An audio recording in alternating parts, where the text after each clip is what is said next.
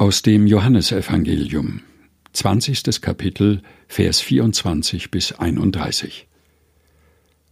Thomas aber, einer der zwölf, der Zwilling genannt wird, war nicht bei ihnen, als Jesus kam.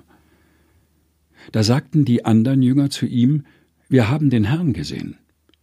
Er aber sprach zu ihnen, Wenn ich nicht in seinen Händen die Nägelmale sehe und lege meinen Finger in die Nägelmale und lege meine Hand in seine Seite, kann ich's nicht glauben. Und nach acht Tagen waren seine Jünger abermals drinnen, und Thomas war bei ihnen. Kommt Jesus, als die Türen verschlossen waren, und tritt mitten unter sie und spricht, Friede sei mit euch.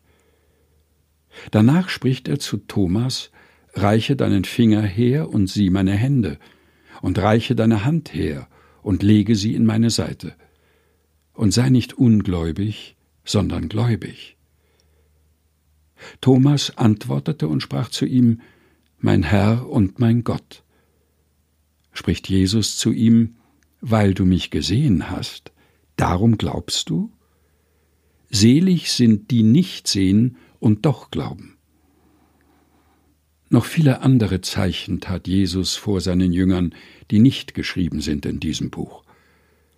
Diese aber sind geschrieben, damit ihr glaubt, dass Jesus der Christus ist, der Sohn Gottes, und damit ihr, weil ihr glaubt, das Leben habt in seinem Namen.